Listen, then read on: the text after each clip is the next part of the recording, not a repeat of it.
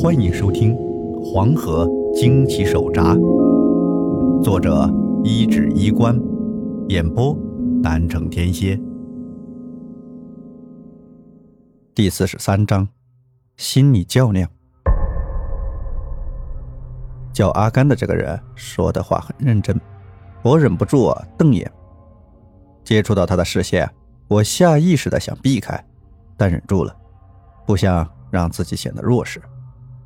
诺平说：“他就不必了，没找到就算了，去把另外的人带过来。”诺平的话说的声音不重，可是很有威严。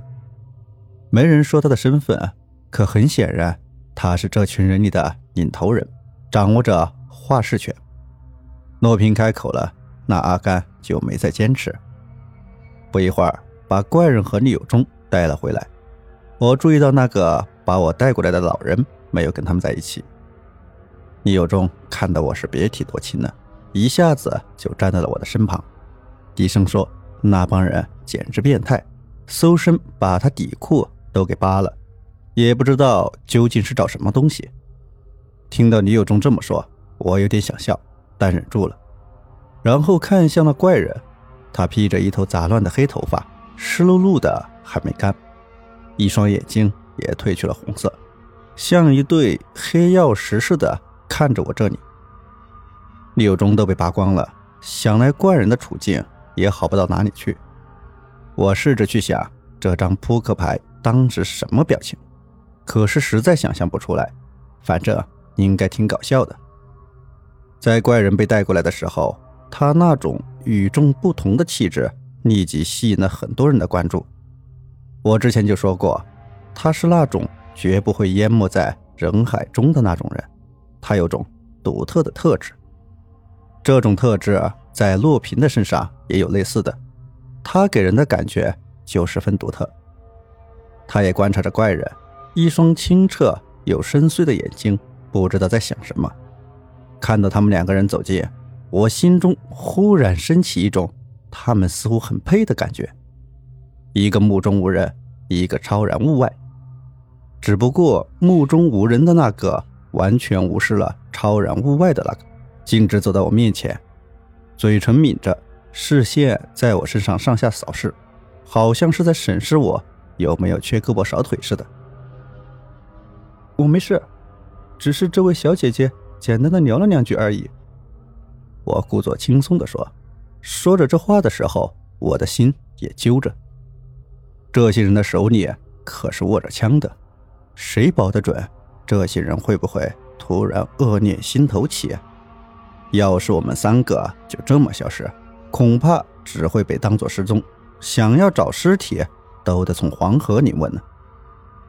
怪人没说话，就脚步一转，站在我的另一边。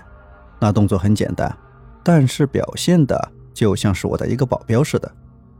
洛宾笑了一下，说：“介绍一下。”他说着这话的时候，视线是在怪人的身上打转的，而我在被他问到的时候，想着他问这句话的理由，脑子里念头转过一个又一个。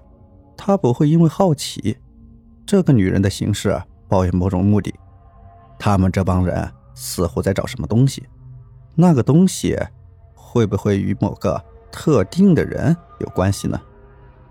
李有忠还好解释，他的底细我一清二楚。可是这怪人的一切，我是一无所知。如果他们要找到某个东西，或者某个人，会不会正好与这个怪人有关？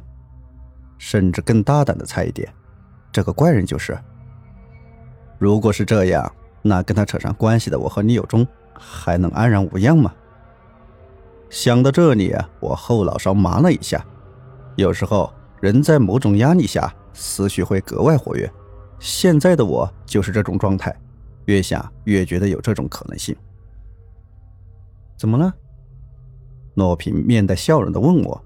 我知道自己的迟疑让他产生了一些怀疑。没事，既然诺小姐有兴趣，我就介绍一下呗。我故作轻松的笑了一下。这是我们长河村的我的小兄弟李有忠。诺平似笑非笑的点了点头，并不在意。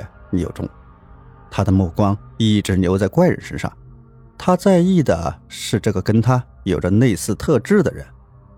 也许是因为这样，他才没注意到我这会儿其实已经有些紧张了。张开嘴的同时，脑内在飞速运转。忽然想到，他曾经说自己姓武，可光有姓没有名字，那也不行啊！名字，名字，名字！我发誓，那是我这辈子。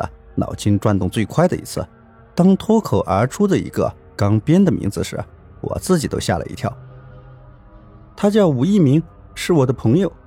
来历、身份都不重要，只能有名字，先糊弄过去就行。这是我当时最真实的想法。怪人在我面前提到“五”字的时候，视线稍稍有些变动，淡淡的看了我一眼。诺平的目光从怪人身上转到我的身上。好奇的问：“艺名，吴一鸣，他自己也不太喜欢这个名字，所以不怎么喜欢别人这么叫他。别看他现在这样一言不发，平时话还是挺多的。”我就着谎言往下编。隔壁王静文说过，说了一个谎就需要一百个谎去圆它。要把这个谎描述的像真的，那必然需要一些细节性的描述，增加可信度。而这恰恰也容易给别人看穿谎言的破绽。多说多错，所以一些话到点为止就可以。听到的人自然会脑补，而且人更愿意相信自己想出来的事实。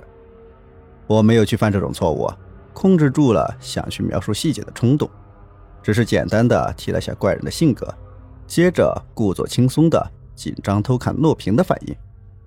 他显然不怎么信。眼中思绪转动，轻笑着说：“那他还真是酷酷的，只是艺名这个名字，也是十分少见的，不是吗？”试探性的问题又来了，我壮着胆子，同样的笑了一下，说：“那是，诺平这个名字也蛮少见的。”诺平的嘴唇轻轻抿了一下，摆了摆手说：“云朵。”你带他们回村子吧。他没在这个问题上再做什么纠缠，我松了口气。叫云朵的就是那个瑶族的姑娘，她已经换回了干净的衣服，一身干净又英气的迷彩服勾勒出了漂亮的身段，把个女友中眼睛都看直了。云朵满口答应下来。我本来想问他们来这里的目的是做什么，然而这实在是有些敏感。知道多了未必就是好事，我也就压制住了自己的好奇心。但是在我们离开这营地的时候，又出来个小插曲。怪人不知道什么时候在我的队伍里消失了，就像拐了个弯就迷路了似的。但是在我们寻找他的时候，他莫名其妙的就出现了，一脸的平静，好像什么都没发生。要是别人这样，我会当他迷路了。但是这可是那怪人，他会这样，肯定有什么目的。前面女友中缠着云朵，天南地北的问问题，云朵那姑娘显然是不知道怎么应付他，灵动的眼睛弯得像个月牙，就一直和女友中说着话。我故意怒开几步，和怪人并肩走在一处，低声问他：“你干嘛去了？”他面无表情地看了我一眼。黑的眼睛视线十分冷静，同样低低的说：“去拿回我的一些东西。”说到这里，他的声音顿了顿，接着又问我：“我的玉呢？”我想起来，他下鬼之前曾把他脖子上的玉佩交给我，我为了不弄丢，就挂在了自己的脖子上。在呢，我现在给你。我问，他轻轻的摇了摇头，说：“你先拿着。”说完，他稍稍加快了一些步调，和我之间拉开了一些距离。这样看上去，我们就是各走各的。我有些在意，很怀疑是不是有什么人在跟着我们，被怪人注意到了。我下意识地摸了摸那块玉佩的形状，忽然觉得这种形状似乎也挺像一条鱼的。临着进了张家店，村子里就很安静，别说人了。这夜还没多深呢，街上连个鸟都没有，而且回到张家店的时候，那种阴冷的感觉就又回来了。我机灵灵的颤了一下，这种感觉就很不好。我忽然觉得，诺平虽然做了很多装神弄鬼的事，但这张家店本身应该有什么难以解释的事在发生。诺平的行为只是让这种诡异更加强烈、更加具体了些。先回住处吧，大壮叔找不到咱们，肯定急坏了。我说。张家店的建筑很普通，基本都是小平房和二层小楼房，一条主道从上坡往下，在村子里打个转，通到村子外面，其余就是大大小小的弄堂胡同。我们正走着，那阴冷的空气中，忽然隐隐约约的出现一队人，无声无息的在有些视线不清的雾中行动，看不太真切。这雾是从黄河上头飘过来的，雾气朦胧，看啥都很模糊。我正想着说：“嘿，这大半夜三更的，还真有不睡觉的。”可念头刚起来，下一秒我猛地被怪人拽向了墙角。他的表情难得的凝重起来，也把云朵拉到了对面的一堵矮墙后面。我心说：“这小子不会趁机吃人家小姑娘豆腐吧？”可很快。我就没心思关心他们了。那些雾气中的人影走近，一个个披头散发，身着破衣，散发着腐臭和诡异的气氛，让我看在眼中，心惊肉跳。本集播讲完毕，欢迎订阅，下集更加精彩。